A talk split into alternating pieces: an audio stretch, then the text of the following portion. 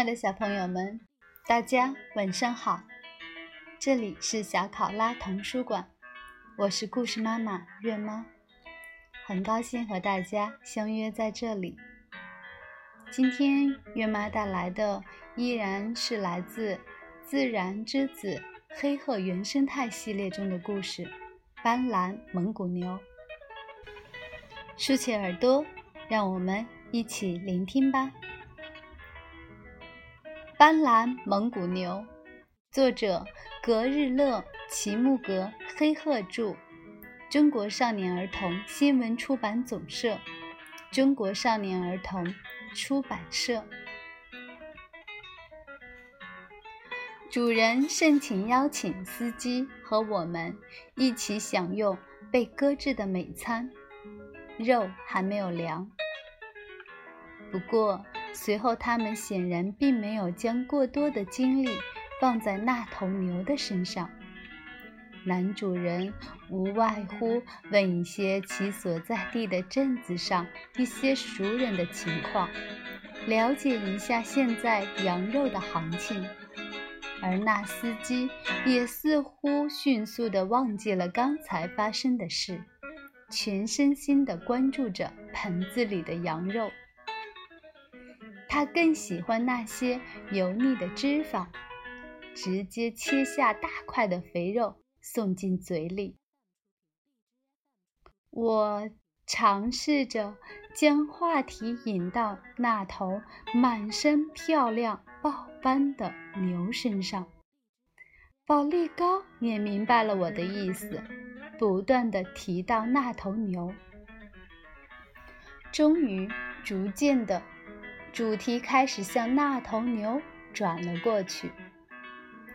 我的蒙语不好，而男主人的蒙语又带有浓重的鼻音，有些细节我听得不是很明白，但大体上的来龙去脉我还是了解了。那头牛小的时候和别的牛没有什么不同。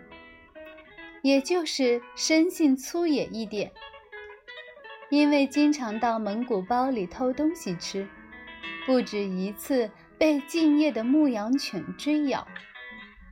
当然，一开始它只有舍命奔逃的份儿，而称职的牧羊犬总会追出很远，并且不遗余力地在它的后腿上咬上一口。小牛不得不一直逃向草地的深处，而追在后面的牧羊犬，直到看不见小牛的踪影之后，才慢慢颠回来。直到月亮升起的时候，孤独的小牛才一瘸一拐地从草地深处走回来。即使仅仅过去了半天。时间也似乎改变了一切，它又变成了一头普通的小牛，和别的小牛没有什么不同。它又回到了自己的畜群里，和其他的牛一起反刍，回忆白天那丰美青草的味道。而卧在蒙古包边的牧羊犬。好像也忘记了他白天犯下的罪过，不再注意小牛了。但是很快，小牛又会犯下同样的错误，于是新一轮的追逐重新上演。他的身上又会增加新的伤痕，又会被追得很远，远到看不到营地的草地深处。然后在月亮升起时偷偷摸摸地回来。就这样，这种僵持一直持续到第二年的春天。小牛一岁的时候，他又一次偷了蒙古包里的食物。实在想不通，人类的食物怎么就对这头牛拥有这样大的吸引力。他不是因为可盐而偷食盐粒，而是将所有他找得到的人类的食物都品尝了一下。其实那时它庞大的身体已经进不了蒙古包了，只是将头探进包里，甩开长舌头，横扫它可以找得到的所有的食物。它过于专注了，所以并没有意识到刚刚在牧场边巡视回来的牧羊犬已经冲了过来。牧羊犬一口就咬在小牛的后腿上，獠牙狠狠地咬透了牛皮。小牛腹痛，嚎叫着想抽出头来，巨大的牛角却挂在门上。为了把脚抽出来，他差点掀翻了整个蒙古包。他开始奔逃，但这一次与以前不太一样。也许是因为他已经意识到自己拥有的力量，所以开始回头，不断的挑衅。总之，这种追逐持续了很久。小牛一直跑到草库伦的边缘，它似乎已经无处可逃。但是，在它身后流着咸水的猛兽一样的牧羊犬已经逼了过来，它。别无选择，他向着草库伦冲了过去。开始也许并不容易，但真的做起来要比他想象的容易得多。他撞了过去，草库伦那几道结实的钢丝就像蜘蛛网一样被他撞断了。断掉的不仅仅是钢丝，有些东西永远的改变了他。真的意识到了自己的力量，他转过头，他的胸口被钢丝勒出了伤口，鲜血滴落在草地上。他注视着面前的牧羊犬，牧羊犬似乎也意识到什么，停止了追逐，仅仅是发出了愤怒的咆哮。这头他一直视为。洪水猛兽的牧羊犬，在他的俯视之下，并没有他记忆中的那么高大，甚至有些矮小。也许是因为食物的原因，如果刨去那一身纠结的长毛，牧羊犬显得过于单薄，而它也确实太老了。它头颈和嘴边的毛已经开始泛白。牙也发黄朽坏了。老迈的牧羊犬已经不再是他印象里那头可怕的恶魔了。某些禁忌一旦被打破，也就无所顾忌了。牧羊犬却没有从那双发红的眼睛里看出更深刻的东西。它冲了过去，就像以前做过的那样，但结果……和以前不一样，小牛并没有转身逃走，它低下了头，然后用力地挑起。那只是牛攻击时的本能。牧羊犬轻飘飘地飞到了半空中。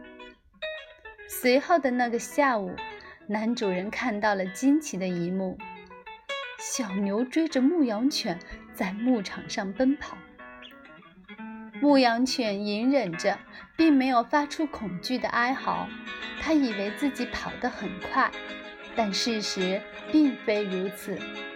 他舍命飞奔，但是小牛一直跟在他的后面，尝试着用牛角把它顶在草地上碾碎，挑开它的肚皮，或者直接用巨大的蹄子将它踩烂。他们跑得很远。天快黑时，小牛才慢慢悠悠地夺了回来。那天晚上，男主人没有看见牧羊犬回来。第二天早上，他看到卧在蒙古包前的安静的牧羊犬，它的右后腿已经断掉了，只有一点皮还连着。它。不断的低头舔舐自己的伤口。没过几天，牧羊犬那条折断的后腿就彻底的脱落了，它成了一头三条腿的犬。这没有什么，在草原上的营地里，三条腿的牧羊犬并不少见。这并不影响它继续进行自己护卫营地、驱赶野兽、圈围羊群的工作。当然，营地上也经常可以看到一些没有尾巴的牧羊犬，那可能是因为在最寒冷的季节降生。被冻掉的，还有就是在与狼打斗时留下的永久纪念。从此，在牧场上似乎再也没有让这头小牛感到恐惧的东西了。它越来越无所顾忌，常常莫名其妙地在草原上奔跑，像一匹马而不是牛那样奔跑。他开始挑战牧场上其他的公牛。当他两岁的时候，在畜群里已经没有他的对手了。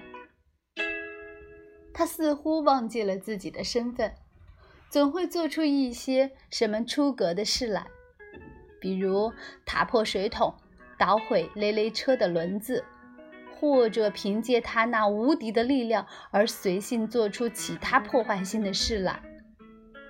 当然，每一次他做出这种事，招来的就是主人一顿结实的鞭子。好在他那狂热的内心仍然保留着对这个世界最后的禁忌：人类是不可攻击的。自从被驯化以来，这就像一个烙印留在他的脑海之中。于是，每当他又在不经意间弄坏了什么，被长鞭狠狠地抽打。在皮毛上留下棱角分明的鞭痕时，它不会反抗，也不会那么老老实实的让主人在它的身上练鞭子。它逃向草地深处，即使是主人骑着马也追不上它。它一直跑，甚至跑过边境，到那里主人就无能为力了。不过，无论跑得多远，它总会回家。在他两岁的那个冬天，数年不见的狼群竟然越过边境，出现在牧场附近。夜晚不再那么平静了，已经年老的牧羊犬常常会在夜晚长久的嚎叫，警告在远方地平线上集结的狼群。狼在忍耐。只要可能，它们不会攻击人类的营地，但饥饿的力量过于强大，为此，这些狼甚至甘愿冒着被枪弹击中、肝脑涂地的危险。在一个没有月亮的夜晚，狼群开始围攻营地，试图掠走羊只。年老的牧羊犬依然骁勇。但面对四五匹饿红了眼的狼，他很快就显得有些力不从心了。他是在一瞬间出现的，在月光之下，他突然从紧紧挤成一团的畜群里冲了出来，泛着清冷的寒光，像月影之中突然闪现的豹子。他冲进狼群之中。已经饿得脱形的狼，像轻薄的纸片一样被他挑到空中。他追的那些狼四散奔逃。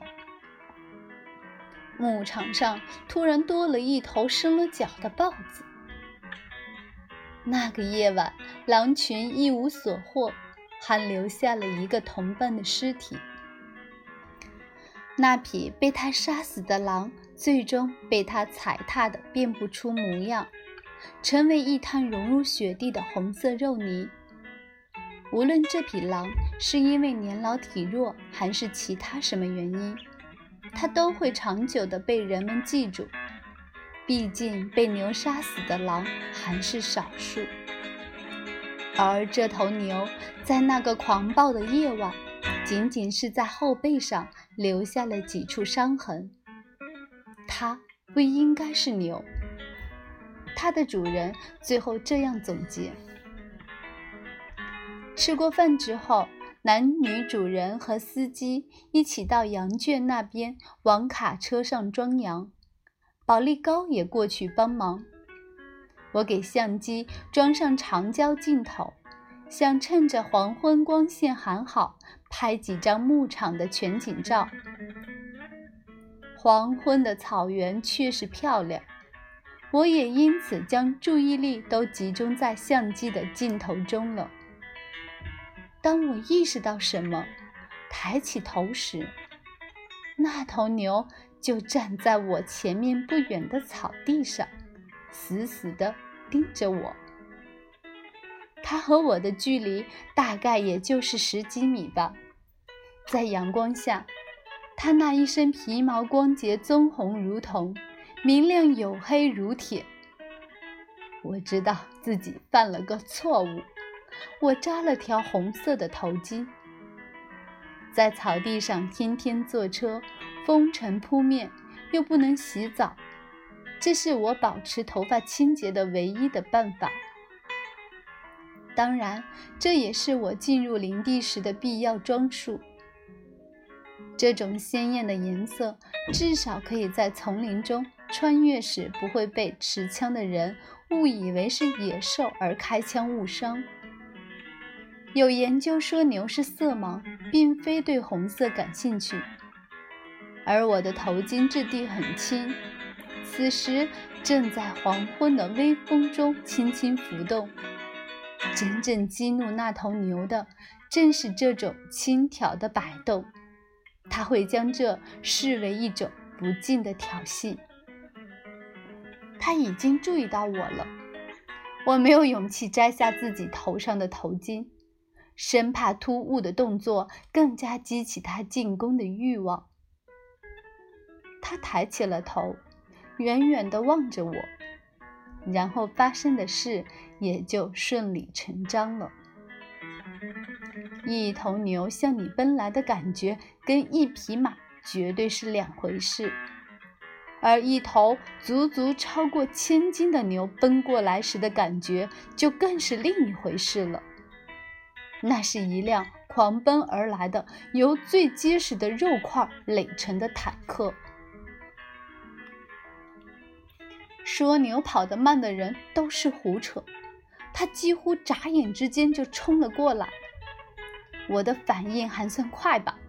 我扭头转身，狂奔，冲向蒙古包，我唯一的庇护所。我距离蒙古包有不到五十米的距离，我在以前所未有的速度奔跑。我的百米速度最好成绩是十二秒，但我估计跑完那五十米的距离绝对没有超过六秒。我一头扎进蒙古包。因为惯性太大，差一点撞在铁皮炉子上。还好，我还记得在空中半团身，保护好我的相机。我藏在炉子后面，一片寂静之中，只听到自己像擂鼓一般的心跳。没有任何热身的剧烈奔跑，让我的心脏要爆炸了。巨硕沉重的蹄音急骤而来。我想象着他那巨大的脚如何像挑粘片一样捣毁蒙古包，然后将我踏碎。毕竟，连东风卡车也被他撬得离开了地面，轻飘飘的哈娜和毛毡搭就的蒙古包恐怕眨眼之间就会支离破碎。但那蹄声在蒙古包前戛然而止。而他停下时扬起的灰尘从门外飘了进来，在温暖的阳光下，竟然制造出某种暧昧的气氛来。我从炉子后面探出头来，他并没有离开。那巨大的脑袋黑压压的，几乎占满了整个门。那是一个大的吓人的牛头，两只眼睛瞪得滚圆。死死地盯着蒙古包里面，还好，因为蒙古包里比较阴暗，所以恐怕他是看不见我的。终于可以如此接近的观察一下这头与众不同的牛了。那两盘大角弯、长如巨型的镰刀，闪烁着青玉般的光泽，湿漉漉的口鼻上挂坠着长条的亮晶晶的咸水，发红的眼睛里流露出一种令人胆寒的凶悍。他从未被驯化，我不敢与他的目光对视。恐怕一旦他真的发现我在昏暗中与他对视，就会将这种直视视为一种挑衅。我可没有这种勇气去挑逗他，那是拿性命开玩笑。我现在是安全的，这从未被驯化的家伙至少还对人类的居所保留着最后的尊重，没有冲进来。他向蒙古包的昏暗中看了一会儿，目光中熊熊燃烧的不可一世的荒野气息慢慢的消退了。也许是我的错觉，他的眼睛里竟然流露出一种与那硕大无朋的体型不相称的东西，使他看起来仿佛不知身在何处的小牛。它摆动着肥硕的腰身离开了，挂着粪蛋的尾巴还是示威一样哗哗作响。从后面望过去，它后腿上的肌肉结实的像石头一样。看到那样粗壮的大腿，也就明白他一蹄子踢断牧羊犬的腿不是什么了不起的事了。天快黑时。所有的羊才装上卡车。羊这东西看起来温顺，即使被宰杀时也一声不吭。但你如果想让它离开羊群，那是万万不成的。他只是低头死扛，一动不动，只能靠人一头头扛上车去。我们告别牧场的主人，开车上路。卡车司机在前面给我们带路。一开始，因为害怕那头牛牧场保护神一样的攻击能力，我们都有些紧张。还好，男主人上了马，挥舞着套马杆，把他赶远了。保利高驾车跟在卡车的后面，驶出了草库伦。车没有开出多远，保利高突然加速。在超过卡车时，还狠狠地按起了喇叭。